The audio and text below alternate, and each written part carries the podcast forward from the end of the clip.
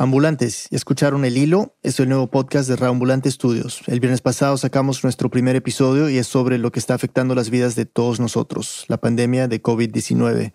No se lo pierdan, busquen El Hilo en Spotify o cualquier plataforma que usen para escuchar podcasts y porfa, ayúdenos a regar la voz. Hay nuevos episodios cada viernes. Toda la info está en el hilo.audio. Gracias. Hola ambulantes. Bueno, seguimos en estas. Estoy grabando desde mi departamento, donde ya tengo dos semanas encerrado. Ha sido algo complicado para el equipo de Reambulante y estamos tratando de adaptarnos a esta nueva realidad. Al mismo tiempo, sabemos lo afortunados que somos, que hay gente que la está pasando realmente mal y les mandamos nuestra fuerza y solidaridad. A los que no pueden dejar de trabajar, a los médicos y trabajadores de hospitales, respeto y ánimo. Y gracias a ustedes, nuestra audiencia. Ha sido muy lindo verlos en redes, escucharlos y saber que nos siguen, que de algo sirven estas historias. Como mencioné la semana pasada, aquí estaremos y todo esto va a pasar. La vida existe al otro lado de esta crisis. De eso no duden. Hay que ser valientes y solidarios. Desde Raambulante un abrazo para todos. Se nos cuidan. Ok, aquí la historia de hoy. Bienvenidos a Raambulante desde NPR. Soy Daniel Alarcón. Quiero comenzar mencionando un nombre, Ricardo Palma Salamanca. Para los chilenos, bueno, para algunos chilenos, ese nombre tiene un eco, trae recuerdos de una época complicadísima y por lo tanto no todos están de acuerdo sobre quién fue exactamente. Tenía un humor particular, era un tipo simpático. Un tipo arrogante, un poco despreciativo hacia la gente. Uno tiene una sonrisa muy bonita y una risa muy bonita. Yo creo que se reía así, una, una carcajada bien fuerte, pero sin embargo era un tipo bien tímido un terrorista, un prófugo de la justicia. Tenía un humor especial, era un tipo querendón. Una persona que asesinó, que es el autor material del asesinato de Jaime Guzmán. La gente del frente valora las acciones de él. Y asesinó a un senador de la República. Y en cierto modo puede ser tomado como un cierto ícono. Palma Salamanca formó parte de un grupo radical, el Frente Patriótico Manuel Rodríguez, un grupo que nació como el brazo armado del Partido Comunista. Cuando el partido abandonó la lucha armada contra la dictadura, no todos los frentistas entregaron sus armas. Algunos, como Palma Salamanca, siguieron en la lucha. Y lo hacía bien, tenía sangre fría. Entre sus víctimas, un coronel de carabineros y un sargento. Participó también en un secuestro millonario. Su crimen más notorio, el asesinato del senador Jaime Guzmán, fue en 1991, cuando Pinochet ya no era presidente, cuando el país había pasado de manera oficial a la democracia. Una democracia a medias, claro, una democracia en la que Pinochet seguía al frente del ejército y controlaba el Congreso, una democracia en la que el ex dictador gozaba de una impunidad total. Cuando Palma Salamanca fue arrestado en 1992 tenía solo 22 años y fue condenado a dos cadenas perpetuas y parecía estar destinado a pasar el resto de su vida en la cárcel, hasta que un día en diciembre de 1996 se sintió un ruido como de un avión, después vimos que había sido un helicóptero parecía una película, si el helicóptero bajó bien bajo. Estabas tú? Estaba aquí, aquí estaba, estaba sentada con mi mamá y de repente... La balacera, pero no, no sabría decir si las balas empezaron de arriba hacia abajo de abajo hacia arriba. Apareció un helicóptero sobrevolando la cárcel de alta seguridad donde estaba Palma Salamanca. Y bueno, según contó este testigo... Estaban jugando tres gallos, qué lindo, ¿vale? ¿Sabes qué pasó en el helicóptero? Mira la gente como aplaude porque se jugaron, mira. Mira, ya va el helicóptero, de aquí lo veo, mi amor, mira, vaya, va con tres gallos en el aire, Mari, van a salir las noticias. Ricardo Palma Salamanca se fugó, junto con tres frentistas más, y por dos décadas nunca se supo dónde estaba.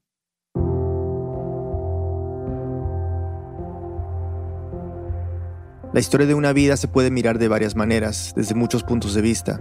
Para algunos, Ricardo Palma Salamanca es un asesino confeso, cuyos actos violentos desestabilizaron una democracia naciente, para otros es un ajusticiador, cobrando las cuentas pendientes de una dictadura sanguinaria cuyos crímenes quedaban impunes. Esta es su mamá, Mirna. Eh, era terriblemente entusiasta para todo. Me refiero a su vida de niño, puro juego, y feliz, feliz de la vida, feliz. Él era feliz. Hablo de Vera porque ahora yo no sé cómo está. No se puede medir eh, el Ricardo de ahora con el Ricardo de hace 22 años. Yo siempre eh, estuve tranquila. Se puede decir que estuve tranquila. Lo recordaba así todas las noches. Todas las noches, la tranquilidad, digamos. Eh, yo lo, o, cosas que se conversaban. siempre estaba presente en mí, Ricardo. Nunca pensé que, que no lo iba a ver más. Y así fue. Por más de 20 años ni la mamá de Ricardo sabía dónde estaba. Hasta febrero del 2018, cuando se confirma que estaba en Francia. Tras dos décadas sin ver una imagen video grabada de Ricardo Palma Salamanca, hoy reapareció. El autor del asesinato del senador Jaime Guzmán y el secuestro de Christian Edwards debía ser notificado por la justicia francesa. En gran medida lo que voy a contar hoy es su historia, pero no solo la de él, también la de miles de chilenos, de toda una generación, y es que no es simple desenmarañar los orígenes de la violencia política, y tampoco es fácil entender cuándo exactamente comienza un ciclo de violencia. Pero lo vamos a intentar. Entonces, en 1985, Ricardo Palma Salamanca tenía 15 años. Estaba en el penúltimo año de colegio en Santiago de Chile, un colegio bastante único. un colegio bien especial, se llama Latinoamericano de Integración, ella es Laura, no es su nombre real. Por su actividad política prefirió usar un alias. Y este es... Me llamo Rodrigo, soy médico. Eh, ¿Tienes perros? Tengo perros. Rodrigo Cid. Ambos, Rodrigo y Laura, estudiaron en el latinoamericano en esos años. El colegio está constituido por tres casas. Una casa antigua. Casas grandes de los años 50, 60 de energía. Casonas típicas de barrio, un barrio de clase media, media alta. Providencia se llama. Entonces. Hacia el lado izquierdo estaba la cancha y en esa cancha había un montón de murales eh, que representaban diferentes países de Latinoamérica. Diferentes países porque era eso, la diversidad, justamente lo que definía la cultura del colegio, lo que lo hacía especial. La mamá de Palma Salamanca, Mirna, era profesora ahí. Al principio era un colegio chiquitito, era bien considerado, era un colegio que crearon un grupo de profesores que se plantearon una escuelita sin pretensiones porque mm, había mucho extranjero. Venían de Alemania, de Suecia, de México, Cuba, Argentina, Venezuela, Francia, Italia. Uno que otro era hijo de un diplomático o alguien de paso por Chile.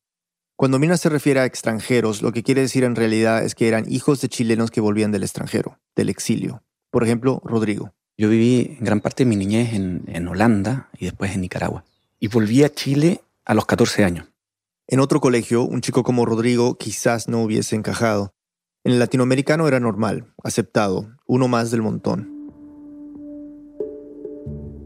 Debo aclarar que aunque los exiliados volvían, no era porque la dictadura se hubiera acabado. No, Pinochet estaría en el poder hasta 1990, pero el régimen militar había aflojado algunas restricciones a comienzos de los 80 y autorizó que algunos exiliados volvieran a Chile. Este es Ignacio Iriarte, estaba en el mismo curso de Palma Salamanca y eran muy amigos. Llegaba mucho gente de, no sé, de, Francia, Mozambique, de Brasil, de distintos lugares y yo no, yo no era exiliado. Los exiliados tendían a ser más radicales en su visión política, claro, por lo que habían vivido. Por eso también este colegio era una gran opción para los padres que militaban en partidos de izquierda, porque después del golpe las escuelas y los liceos públicos quedaron en control de la dictadura lugares no tan seguros para sus hijos, pero en el latinoamericano había de todo. Mi familia sí era de izquierda, pero una izquierda más bien moderada. Igual se respiraba un ambiente bastante politizado, se sentía. Laura, por ejemplo, llegó a finales de los 80 y se acuerda bien de su primer día. Al entrar a la sala, eh, me voy a sentar y siento un, oye, y ellos me dijeron inmediatamente, mira, los puestos de adelante lo ocupa el Partido Socialista, el Partido Comunista y el MAPU, creo. Aquí estamos los del Mapu Lautaro, el Frente y el MIR, y eran los bancos del medio. Entonces me desconcertó. Eran diferentes facciones de la izquierda chilena del momento. Laura venía de otro colegio, uno que no era tan politizado, y tratar de entender esta nueva realidad le estaba costando. Entonces ahí me contaron que los alumnos se sentaban según filiación política, muy parecido a la lógica de la cárcel, que también estaban en celdas divididos por organizaciones políticas.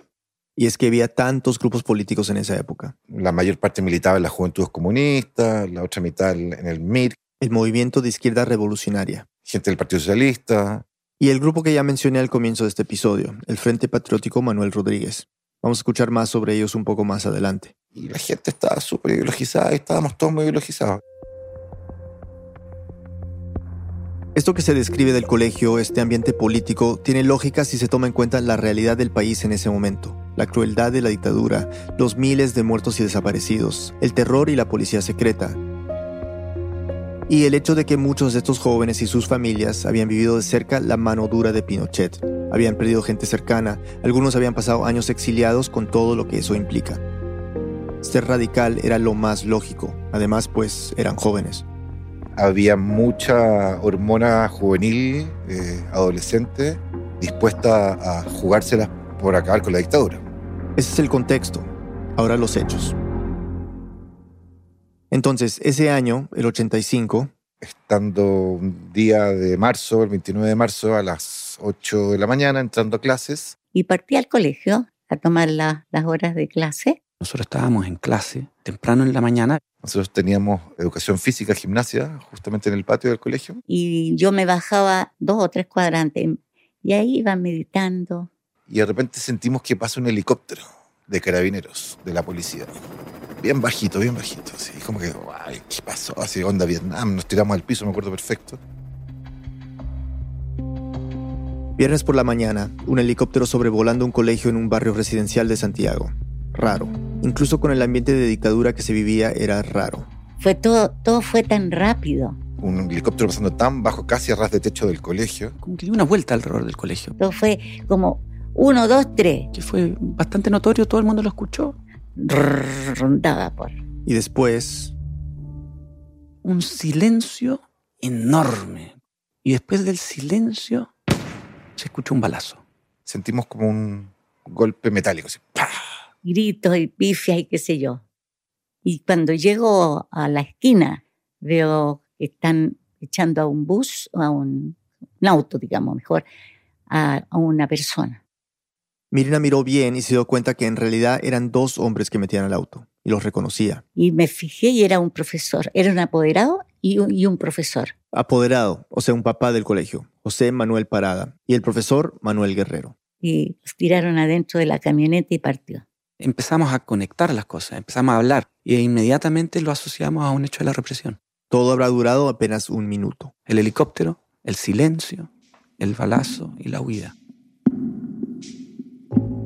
Un apoderado y un profesor secuestrados. Otro profesor que había intentado impedir el secuestro herido de bala. Dentro del colegio, puro terror. Desde el segundo piso, algunos de los estudiantes miraban la escena. Y esos niños gritaban de susto, de horror, de qué sé yo. En el patio, varios alumnos se habían quedado helados, tirados en el piso después del balazo, incluyendo a Ignacio y a Palma Salamanca, que eran de los cursos más avanzados del colegio. Llega un profesor corriendo, nos dice todos a la sala, todos a la sala. Y nos explican rápidamente que acaba de haber un secuestro en la puerta del colegio, que acaban de balear a un profesor y que se lo estaban llevando en ese minuto a la clínica y que a los dos los habían secuestrado, unos autos que pasaron por ahí. Dentro del latinoamericano se vivían momentos de pánico. El susto de lo que estaba pasando ahí, que no entendíamos nada, que no sé qué, y nos dijeron, miren, eh, ustedes que son el curso más grande, tienen una tarea específica. Escuchen bien. Vayan a los demás salones. Hablen con los chicos más jóvenes mientras que los profesores se reúnen. Vayan, les dice el profesor. Explíquenles lo que ha pasado. Y luego mandó a otro grupito a que fuera el casillero del profesor Guerrero, el que acababan de secuestrar. Les dio una instrucción muy clara. Sacan todo lo que hay ahí y lo queman porque lo más probable es que nos van a allanar los carabineros, van a entrar a allanar el colegio. En ese momento nadie tenía idea de lo que podría pasar. Funcionaban con la mínima información. Ignacio recuerda que... Fui a hablar a un curso con otro compañero, fuimos dos, a dos cursos más abajo. O sea, chicos que nosotros teníamos 15 cabros de 13. Imagínense, chicos de 15 años teniendo que explicarles a niños de 13 el horror de lo que acaba de pasar. No hay guion para algo así. Ignacio no recuerda bien qué fue lo que dijo, solo recuerda que la idea era calmarlos, que no salieran del salón. Para entender la otra tarea, la de la quema de los documentos del profesor Guerrero, hay que saber un poco más del contexto de Chile bajo Pinochet. Antes de reportar esta historia no era algo que se me había ocurrido que pasara, pero en una entrevista tras otra esa imagen se volvía a repetir una y otra vez. Una familia en un momento desesperado quemando documentos para salvarse. Lo escuché de Laura. Entonces mi papá me decía, no, saquen todas las revistas, las cartas, todo nomás, vamos quemando pensando que en algún momento podían venir a buscarnos. De Rodrigo. ¿Tú quemaste documentos? O? Sí, más de alguna oportunidad. De revistas, panfletos, pancartas, etc. Sí. De una exiliada chilena llamada Patricia. Los primeros días del golpe, mi madre se dedicó a quemar los libros. Todos los libros. No quedó ninguno. Y lo escuché muchas, muchas veces más, tantas que llegué a tener una imagen de Santiago en estos años, la de una ciudad gris, lúgubre, capital de pequeñas fogatas, cada una producto del terror, miles de familias deshaciéndose de sus secretos. Entonces, la escena que me describieron en el latinoamericano ya se me hace familiar, reconocible. En momentos de peligro, de tensión, la reacción era prenderle fuego a cualquier material que te pudiera comprometer.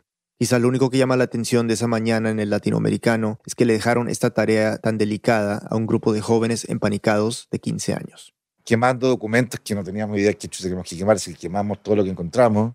Ignacio recuerda bien estar con Palma Salamanca entre el grupo de compañeros del salón, todos en el baño del colegio quemando los papeles del profesor.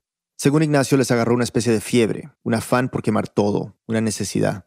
Nuestros propios cuadernos, así teníamos algunos unos que decían así, JJCC, Juventudes Comunistas, rompiendo las, ya, el pánico, quemando esto en el baño además. Recuerda a su amigo quemando sus cuadernos también, donde tenía dibujado el logo del Frente Patriótico Manuel Rodríguez. Así como otros rayaban JJCC y otros rayaban PS y otros rayaban MIR. Este y claro, yo lo que sí me acuerdo, el bueno, sacando de sus cuadernos todo vestigio de donde dijera FPMR o algo vinculado a política. Y así, esa mañana de marzo de 1985, en el baño de un colegio en Santiago, Ricardo Palma Salamanca, adolescente, quemaba sus cuadernos. La emisora más confiable y más escuchada entre los opositores del régimen era Radio Cooperativa y no tardó en sacar la noticia al aire. El diario de Cooperativa está llamando. Hace pocos minutos varios individuos balearon a un profesor y secuestraron a otro y también a un apoderado desde un establecimiento educacional de la comuna de Providencia de Santiago. Los hechos ocurrieron en el Colegio Latinoamericano de Integración. Fue de mucha, de mucha angustia cuando empezaban a llegar los apoderados, llorando, gritando, desesperados, asustados. El hijo de uno de los secuestrados, Manuel Guerrero, habló con la radio cooperativa desde el colegio, sin muchas ilusiones. Hay dos posibilidades que son, que son las dos variables las más posibles. En lo mejor de los casos que lo echen del país si es que no, lo van a matar, simplemente. Y pasó algo que nos puede sonar extrañísimo. Hicimos como un campamento en el colegio. Muchos de los estudiantes decidieron quedarse a dormir esa noche en el colegio. Fue, fue todo muy improvisado, así, ¿no? no eh, pero nos quedamos ahí. Los chicos ofrecieron la noche con con algunos profesores solteros, quedarlos con ellos. Y alguien trajo un tele y un beta y estuvimos viendo películas. Todo se ve así como de película. Un acto de resistencia. Se puso un, un gran lienzo adelante que decía, desde aquí se los llevaron y aquí lo queremos de vuelta. Lo que todos los del colegio latinoamericano querían. Ya volvemos. Este podcast y el siguiente mensaje son patrocinados por Squarespace, el creador de sitios web fácil de usar y hecho por diseñadores reconocidos internacionalmente. Squarespace tiene todo lo que necesitas para lanzar un sitio web elegante y moderno. Y con el servicio de soporte de 24 horas 7 días a la semana, tus clientes nunca tendrán problemas usando tu sitio web. Visita ya squarespace.com/npr para obtener una prueba gratuita de 14 días. Y cuando estés listo para lanzar tu página, usa el código NPR para ahorrarte 10% en la compra de tu primer sitio web o dominio. Ya sea que hablemos de las protestas de atletas, la prohibición de que los musulmanes ingresen al país, la violencia con armas de fuego, la reforma educativa o la música que te está dando vida en este momento, la raza es el subtexto de gran parte de la historia estadounidense y en Code Switch de NPR ese subtexto se vuelve texto. Suscríbete y escucha todos los miércoles. Este mensaje viene de un patrocinador de NPR, TurboTax. No tienes que ser un profesional para hacer tus propios taxes. TurboTax te da las herramientas necesarias para hacer tus taxes, incluyendo expertos en taxes de confianza, listos para ayudarte y asegurarse de que lo has hecho bien. Con TurboTax Live Expert Review, un contador público autorizado o agente registrado puede revisar tus taxes línea por línea y confirmar que están listos para presentarlos, para que estés confiado de que tus taxes están correctos y consigas el máximo reembolso posible. TurboTax. All people are tax people. Estamos de vuelta en Reambulante, soy Daniel Alarcón. Entonces, un acto espectacularmente violento a plena luz del día en un barrio residencial de la capital chilena. O sea, un acto diseñado para sembrar terror. Para entender qué había pasado y la lógica sangrienta detrás de estos secuestros, tenemos que retroceder un poco, a agosto de 1984, siete meses antes del ataque al Colegio Latinoamericano. Es lo que me propuse al comienzo de este episodio, tratar de entender de dónde viene la violencia política, como si fuera posible encontrar un punto de origen. Soy Andrea Insunza, periodista, directora del Centro de Investigación y Publicaciones de la Universidad Diego Portales. Hablé con Andrea, quien junto con otros colegas ha investigado bastante sobre la época de Pinochet y lo que significó la represión para tantos chilenos. Y Andrea me contó que el caso de los secuestrados del latinoamericano está ligado a otra historia de la violencia política en Chile, y en específico a un hombre de 28 años llamado Andrés Valenzuela, a quien le decían Papudo. Papudo era un miembro de la Dirección de Inteligencia de la Fuerza Aérea de Chile y formaba parte de un grupo secreto llamado el Comando Conjunto. Es importante resaltar que en esa época muy poca gente fuera del círculo más selecto de los colaboradores de la dictadura sabía de la existencia de este grupo. Había otros grupos de seguridad ligados a la dictadura, grupos represores, pero este en particular era ultra secreto. El Comando Conjunto se dedicaba básicamente a la represión violenta del Partido Comunista. Esa es la gran eh, misión que el Comando Conjunto se propone cumplir. Y lo logran. En agosto del 84, Papudo llega a la revista Cauce, que era una revista de oposición, y pide hablar con una periodista que es Mónica González. Lo que Papudo quiere es confesarse con ella. Le dice que él se levanta sintiendo olor a muerto, que, que sigue durante el día sintiendo olor a muerto y, y básicamente ya no puede vivir eh, con ese peso. Y bueno, Papudo tenía algo muy claro. Cuando se acerca a Mónica González y le da esta entrevista, que lo más probable es que eso derive en su propia muerte, en que sea detenido y asesinado por sus propios compañeros de armas. Porque lo que quería contar era explosivo. Quería contar lo que sabía sobre algunos de los desaparecidos. En detalle. Con nombres de víctimas, de lugares, de cómo los torturan, de cómo los ejecutan, de cómo queman los cadáveres, de cómo algunos los lanzan al mar. Todo lo que había visto y lo que había hecho, todo lo que ya no quería seguir haciendo. En el momento en que se presenta en la revista, Papudo se convierte en un desertor, el primero que reconoce la práctica sistemática de detención y desaparición del régimen, algo que la dictadura hasta ese momento se había empeñado en negar. No se puede subestimar la importancia del testimonio de Papudo, tanto que González y la revista Cauce deciden acudir a una organización de derechos humanos, la Vicaría de la Solidaridad. Un organismo de la Iglesia Católica que básicamente se dedica a recibir las denuncias de las familias que pierden algún familiar a manos de los servicios de seguridad. Personas detenidas, desaparecidas, torturadas, golpeadas, ejecutadas. Es el gran archivo sobre las violaciones a los derechos humanos cometidas en Chile. Por lo tanto, la Vicaría era una organización que incomodaba mucho al régimen de Pinochet, con una diferencia importante. Al ser afiliada a la Iglesia en un país tan católico como Chile, estaba protegida, blindada, o por lo menos se sentía así. Con el testimonio de Papudo en mano, Mónica González va a la vicaría, ninguna institución en Chile más indicada para verificar lo que estaba confesando. Y bueno, en la vicaría trabajaba José Manuel Parada, el apoderado que sería secuestrado frente al Colegio Latinoamericano.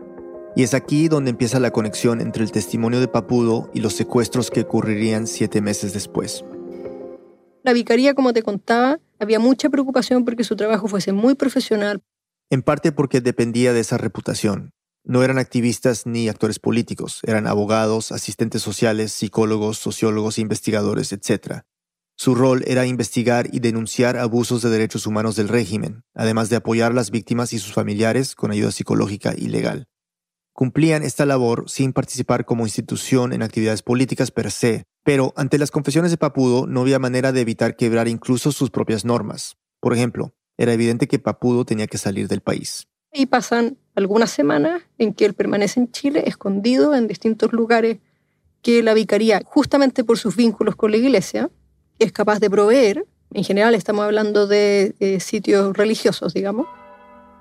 Conventos, iglesias, todo para protegerlo. Papudo era testigo del mal y la dictadura ya lo estaba buscando. Ya sabían que había desertado. Para esas alturas, Mónica González ya era objeto de seguimientos y amenazas veladas. Y aquí debo mencionar que intenté hablar con Mónica, pero no aceptó la entrevista. Según Andrea, todo lo que tiene que ver con Papudo fue manejado con mucha discreción en la vicaría y fue Mónica González la que acudió a José Manuel Parada para chequear la veracidad de las confesiones. Él estaba a cargo de la unidad que procesaba justamente todas las denuncias que iban llegando a la vicaría y que iba tratando de encontrar intersecciones, ¿no? De ciertos patrones. Y es durante este proceso que Parada se da cuenta que él conoce a alguien que puede corroborar esta información sobre el comando conjunto. Un profesor de latinoamericano, Manuel Guerrero, que había sido detenido y torturado en los 70. Y Parada se da cuenta de que es probable que Manuel haya estado en manos justamente de este organismo nuevo que no se conocía, que se llama Comando Conjunto. Es decir, lo que Papudo había contado, Manuel Guerrero probablemente lo sabía de primera mano. Entonces José Manuel, con Manuel Guerrero y con gente dentro de la vicaría, empiezan a analizar el testimonio de Papudo en varios niveles. Todo mientras Papudo estaba escondido y mientras la vicaría preparaba su salida del país, consiguiendo sus documentos falsos, planeando su ruta por la cordillera, organizando a la gente que lo iba a recibir en Argentina. Todo un proceso que va más allá de la postura estricta con la que la vicaría siempre se había manejado. Se entiende, por supuesto, nunca había habido un testigo como Papudo.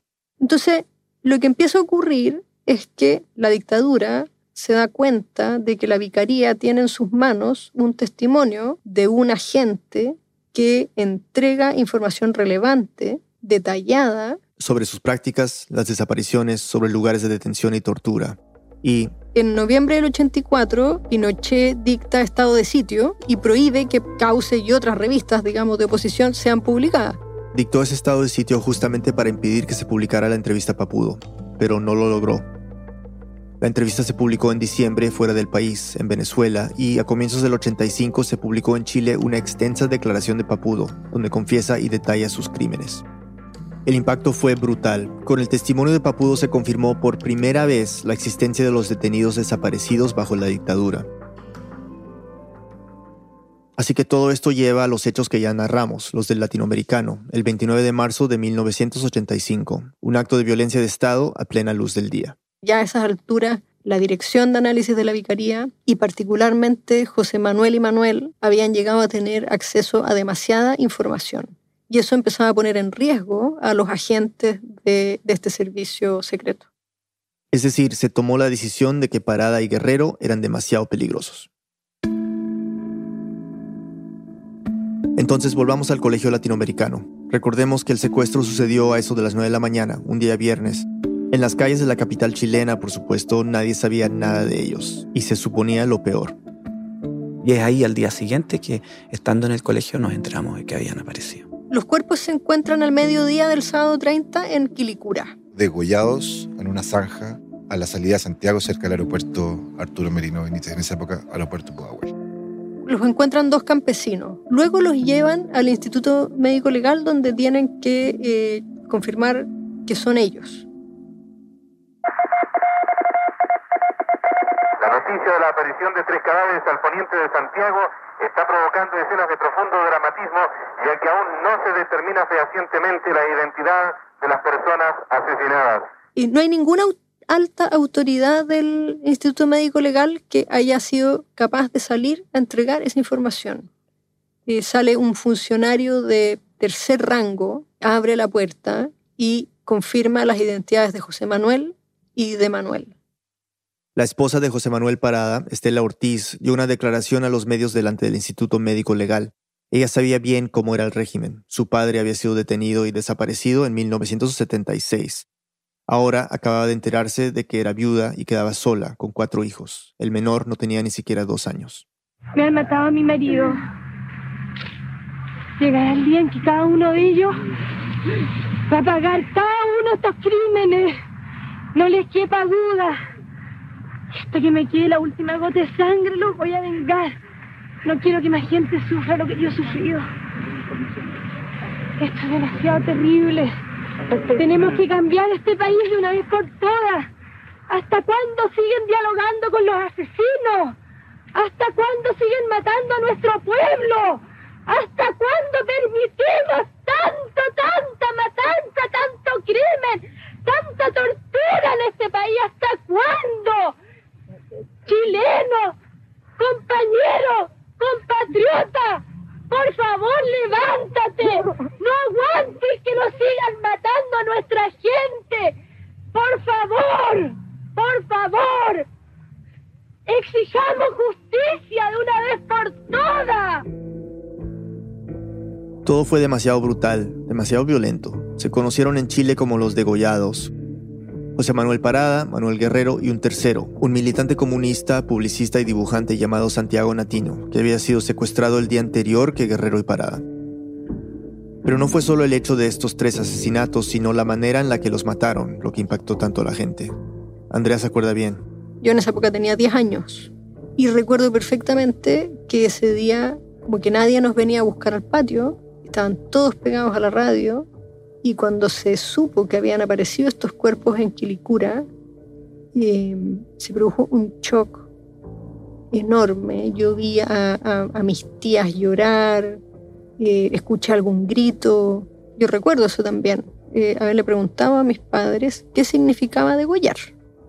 El caso de los degollados marcó a dos generaciones. Porque marca a la generación de mis padres, que era la generación de José Manuel y de Manuel, pero además como es un crimen que ocurre a la salida de este colegio, marca a la generación siguiente. Y así fue. Recordemos al chico del latinoamericano quemando sus cuadernos rayados con insignias de grupos de izquierda radical. Ese joven, Ricardo Palma Salamanca, testigo del secuestro de un profesor y de un apoderado de su colegio. Recordemos el contexto político del momento, las graves denuncias que recibían los de la vicaría, los riesgos que asumían al investigar a los torturadores. Bueno, él, Ricardo Palma Salamanca, de 15 años, de una familia de izquierda, a los cuatro vio cómo allanaron su casa las autoridades. Tanto su mamá Mirna como su papá perdieron sus trabajos después del golpe, ambos por razones políticas. Creció bajo la sombra de la dictadura y pasaron años difíciles. Sus hermanas, ambas mayores, ambas militantes de las juventudes comunistas. Una fue detenida por la policía, la otra secuestrada por las fuerzas de seguridad y torturada. Ambas, por suerte, sobrevivieron. El profesor y el apoderado no, aparecieron degollados.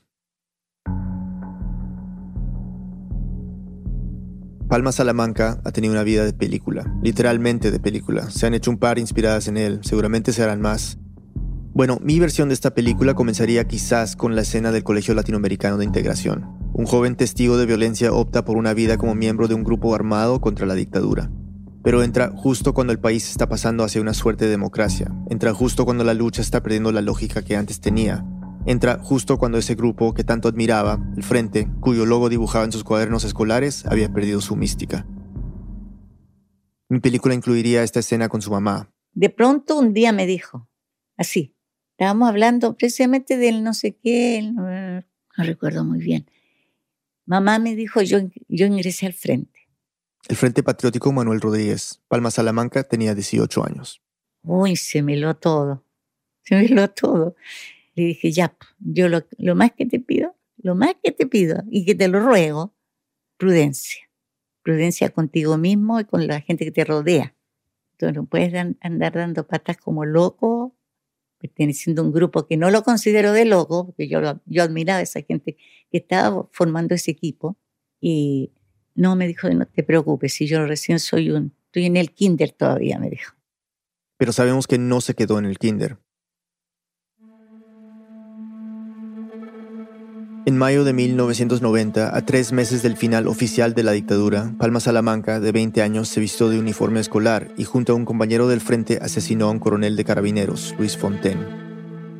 Fontaine, debo decir, ya estaba jubilado, pero no había sido cualquier carabinero, no. Había sido el director de la División Policial de Inteligencia que ejecutó el crimen de los degollados, Tomando en cuenta lo que había sucedido en el latinoamericano, digamos que matar a Fontaine vestido de escolar le añade un toque irónico a un asesinato político. Palma Salamanca sería condenado por este crimen, por el asesinato de un sargento del ejército, ex escolta de Pinochet, por el asesinato del senador Jaime Guzmán y por el secuestro de Christian Edwards, hijo del dueño del Mercurio, el periódico más importante de Chile. El asesinato de Guzmán en particular es considerado uno de los actos terroristas más significativos de la época. Guzmán era ideólogo del régimen de Pinochet, arquitecto de la Constitución y era además un senador elegido en democracia. Cuando se fugó de la cárcel en 1996, Palma Salamanca terminó en México, donde vivió con un alias haciéndose pasar por mexicano. Y parece que lo hizo bien. Hablé con varios amigos que lo conocieron allí y ninguno dudaba que era mexicano. Vivió así, clandestino, hasta mediados del 2017, cuando otro exfrentista, también viviendo en México con una identidad falsa, fue arrestado y acusado de secuestro. Palma Salamanca se fugó de inmediato y terminó en Francia, pidiendo asilo al gobierno francés. El Estado chileno, al enterarse, pidió la extradición.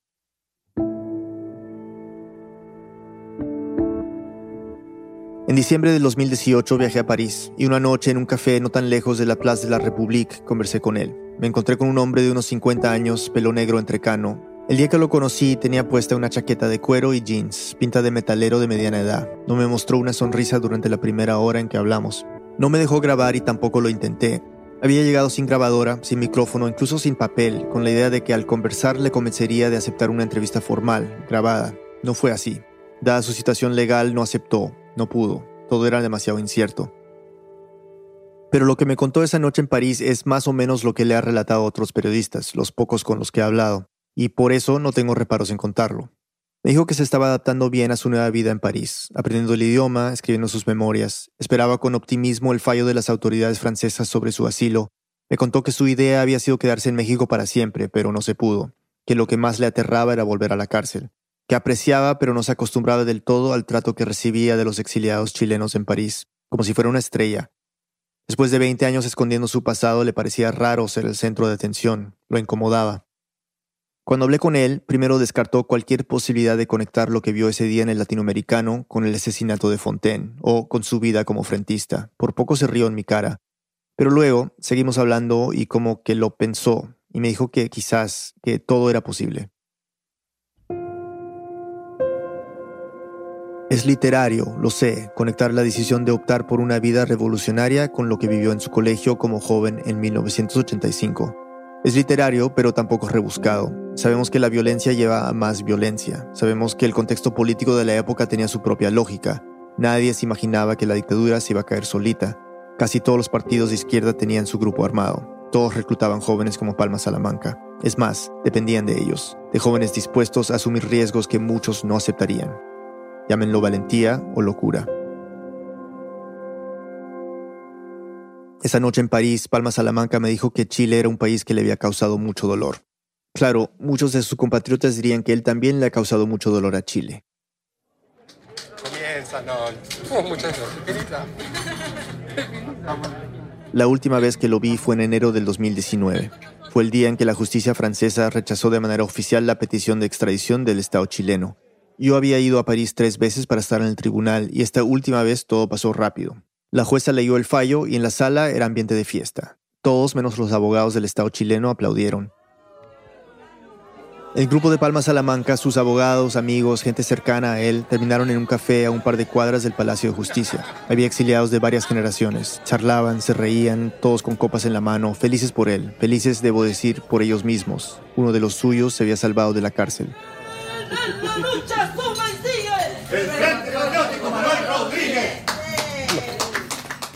Y eso valía la pena celebrarlo. Con tanta gente alrededor sabía que iba a ser imposible hablar con él, y así fue. Apenas logré intercambiar un par de palabras. Pero esta vez sí me sonrió.